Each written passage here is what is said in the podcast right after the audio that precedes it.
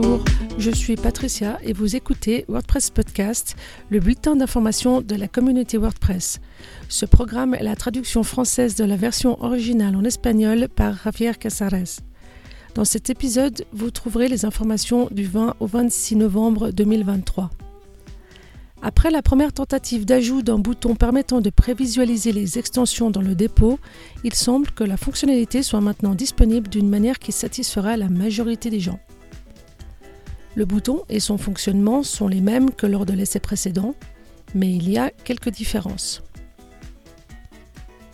Pour commencer, le nouveau système est à double option, il n'apparaît pas par défaut et nécessite une activation de la part du développeur ou de la développeuse.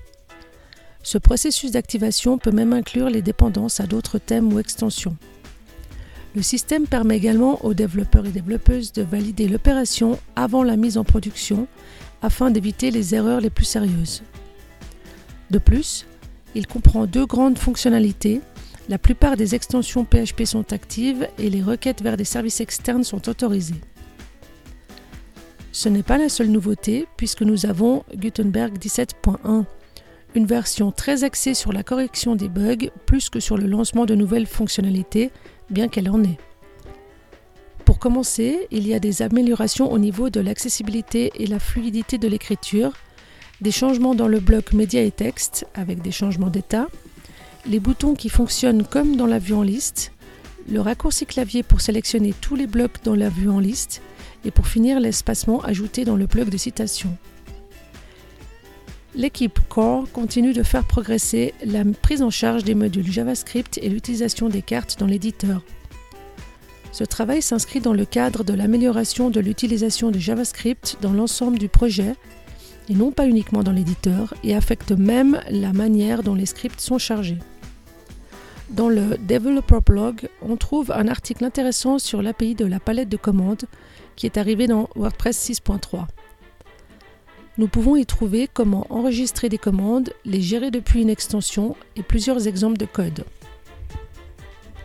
L'équipe design a fait quelques propositions. Des petites améliorations visuelles telles que les entêtes des tables fixes à la simplification des URL des modales. Le style des composants audio de l'Openverse a également été amélioré et le travail se poursuit sur toutes les possibilités des menus déroulants dans l'éditeur. Un changement intéressant, si une page qui ne contient pas les derniers articles est changée en page d'accueil, la création d'une nouvelle page est proposée afin que les changements ne soient pas perdus. L'équipe Polyglots a préparé une nouvelle étape dans la localisation de la documentation générale de WordPress, en l'occurrence avec la langue pilote, l'espagnol. Voici quelques défis. Les 14 éditions locales de la langue, la forme de communication, formelle ou informelle, ou l'identité de genre. Le but est de créer un guide de style propre comme il en existe déjà un en anglais. Il reste encore quelques défis techniques à relever pour que les traductions soient aussi faciles à travailler que possible, en recherchant des outils qui fonctionnent pour toutes les équipes et toutes les éditions locales et qui soient compatibles avec les futurs changements de WordPress lui-même. L'équipe Meta a publié une proposition pour le nouveau design et le nouveau format des ressources pour les développeurs et développeuses. Ce changement affectera tous les sites de developer.wordpress.org. Le programme de mentorat de l'équipe Community se poursuit, un cycle se clôturant alors que le prochain commence. D'après les résultats des derniers sondages, les points forts pour les participants et participantes a été de gagner en confiance, d'en apprendre plus sur le corps, de comprendre comment fonctionne la sortie d'une nouvelle version et d'une manière générale de faire connaissance avec toutes les équipes de WordPress. Des suggestions ont été faites pour les prochaines éditions, telles que la contribution à un ticket corps en commun avec une personne expérimentée, appelée shadowing en anglais, l'extension à d'autres langues, la possibilité pour les apprenants et apprenantes d'essayer différentes équipes avec de simples contributions et une meilleure communication entre eux. Et la deuxième édition arrive, sans date précise pour l'instant, mais elle pourrait avoir lieu entre février et avril 2024 autour de la sortie de WordPress 6.5. La phase de planification s'achève donc en décembre. L'appel aux mentors ainsi qu'aux apprenants et apprenantes sera lancé à la fin de l'année 2023.